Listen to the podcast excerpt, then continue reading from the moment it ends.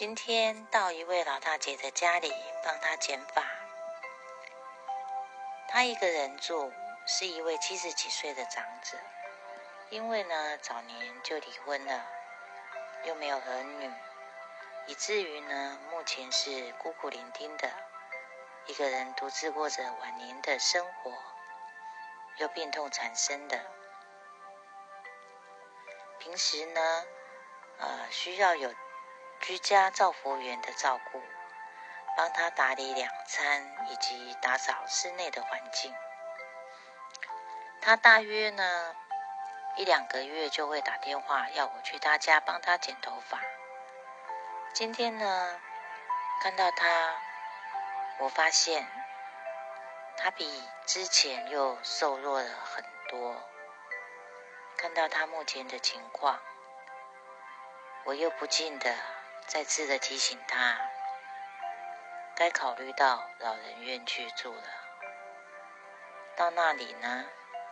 会有专人照顾你的。之前他只是听听而已，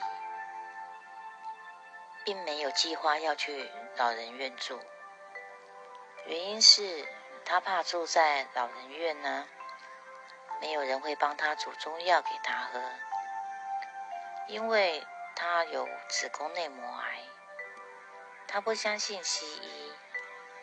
只愿意服用中药，或者是接受民俗疗法，也因为他考虑很多的细节，以至于迟迟未能深入去了解老人院可以给他什么样的照顾。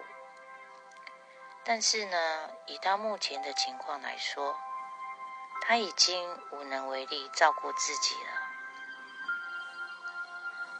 居家照服员有时候呢还排不到人呢，这时候他该怎么办呢？要找其他亲友或者是朋友帮忙，人家也未必有时间去照顾他。唯一的办法呢，就是卖掉现有的小房子，再住进老人院，接受院方的照顾。我想他那些钱应该够他养老了。幸好呢，是他有这些钱可以运用，不然呢，以他现在的情况，独自生活，没有依靠，也没有收入，又有癌症，像这样晚景凄凉的人。该如何走完全程呢？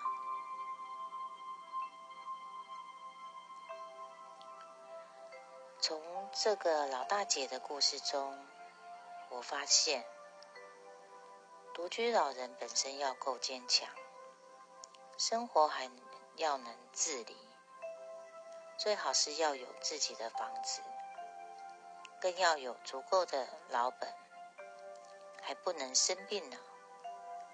如果有病在身，那老本就要存得更多了，因为呢需要付庞大的医药费以及生活所需的费用。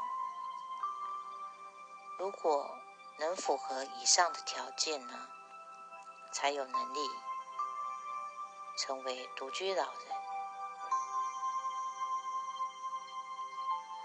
不然呢就真的。要及早规划做老人院，在那里有很多老人可以陪伴以及被照顾。但是呢，要住进老人院呢，需要排队申请，不是马上有的，所以要及早做准备以及申请。